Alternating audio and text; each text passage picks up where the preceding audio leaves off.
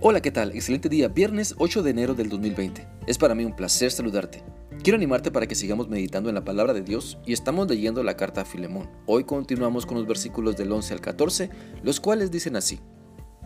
Onésimo no fue de mucha ayuda para ti en el pasado, pero ahora nos es útil a los dos. Te lo envío de vuelta y con él va mi propio corazón. Quería retenerlo aquí conmigo mientras estoy en cadenas por predicar la buena noticia y él me hubiera ayudado de tu parte pero no quise hacer nada sin tu consentimiento. Preferí que ayudaras de buena gana y no por obligación. A través de este pasaje de la Biblia podemos darnos cuenta de la transformación de, de, vida que Cristo opera en las personas cuando reciben su Evangelio, cuando se rinden a Él y la palabra del Señor hace el cambio de corazón y mente. Tal vez antes de conocer a Cristo tú no eras la persona más útil, más eficiente, más esforzada, más íntegra y honesta. Tal vez antes de conocer a Cristo tu reputación apestaba, quizá ni tu misma familia daba un cacahuate por ti, pero ahora en Cristo, ahora que estás permitiendo que Cristo haga todas las cosas nuevas en ti y tu buen testimonio está opacando los años tenebrosos sin Cristo, ahora todos ven lo valioso que eres, porque tu actitud ha cambiado, porque te has alineado a la voluntad de Dios, ya no vives gozándote en el error y valiéndote la vida. Ahora tienes un ideal divino, una meta suprema. Ahora quieres ser como Cristo y reflejar su palabra en todo lo que eres y haces. Ese cambio de vida que Cristo ofrece y que opera en los que hemos en los que le hemos recibido para seguirle en fidelidad y de eso también está hablando el apóstol Pablo cuando habla de Onésimo y su cambio de vida y de que ahora es muy útil para el ministerio. Mira, por eso la Biblia nos enseña en 2 Corintios 5, 17 lo siguiente.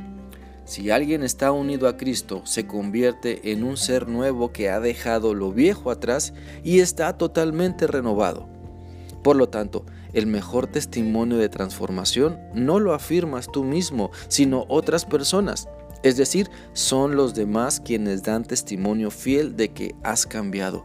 Y esa es una gran bendición porque dejas ver el poder de Dios obrando en ti. Dejas ver que la palabra de Dios se sigue cumpliendo, que nada hay imposible para Dios. Por lo tanto, sigamos esforzándonos por dar a conocer un testimonio fiel y verdadero. Sigamos esforzándonos en obedecer a Dios porque así podremos traer a otras personas a que conozcan mejor a Dios, a que tengan una mejor relación con Él a través de Cristo. Eso fue lo que hizo el apóstol Pablo y eso es lo que debemos hacer también nosotros como seguidores de Cristo. Nuestra meta es ser como Cristo y llevar a otros a que también sean como Cristo. No solo orar por ellos, no solo ser un apoyo temporal, sino que debemos entender que la enseñanza de la Biblia es permanente, es consistente, es para toda la vida. El discipular a otras personas es nuestro estilo de vida mientras estemos aquí en la tierra. Así que echa mano de las personas que has enseñado para que trabajen también en extender el reino de Dios. Echa mano de las personas que conocen a Cristo para que sigan compartiendo de Él y discipulando a otros. Y en su momento, deja que sigan cumpliendo el propósito que Dios les ha dado en otras partes, en otra localidad, en otra ciudad, en otro país. Porque Dios es el Señor de la obra y Él mueve a sus servidores como Él quiere. Por lo tanto, enfócate en este año que está iniciando en preparar aún mejor a las personas que Dios ha puesto a tu alrededor. Sé el buen ejemplo que ellas necesitan ver. Sé el instrumento de Dios que bendiga sus vidas y gócense en el Señor por los avances que Él les concede tener. ¿Sabes? El nombre, de, el nombre que se menciona en el pasaje de, de la carta a Filemón, el nombre de Onésimo, quiere decir útil, quiere decir provechoso. Podemos ver que sin Cristo Él no le hizo honor a su nombre, pero ahora en Cristo el propósito de su nombre se cumplió y eso es lo que nuestro Señor Jesucristo hace también en nuestra vida. Cuando le recibimos, cuando le damos entrada a su presencia en nuestra vida, entonces vemos el propósito que Él tiene para nosotros como lo mejor que nos ha acontecido.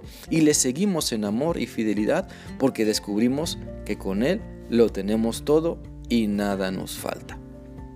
Espero que esta reflexión sea onésimo para ti, es decir, que sea útil para ti y que la palabra de Dios siga hablando poderosamente a tu vida.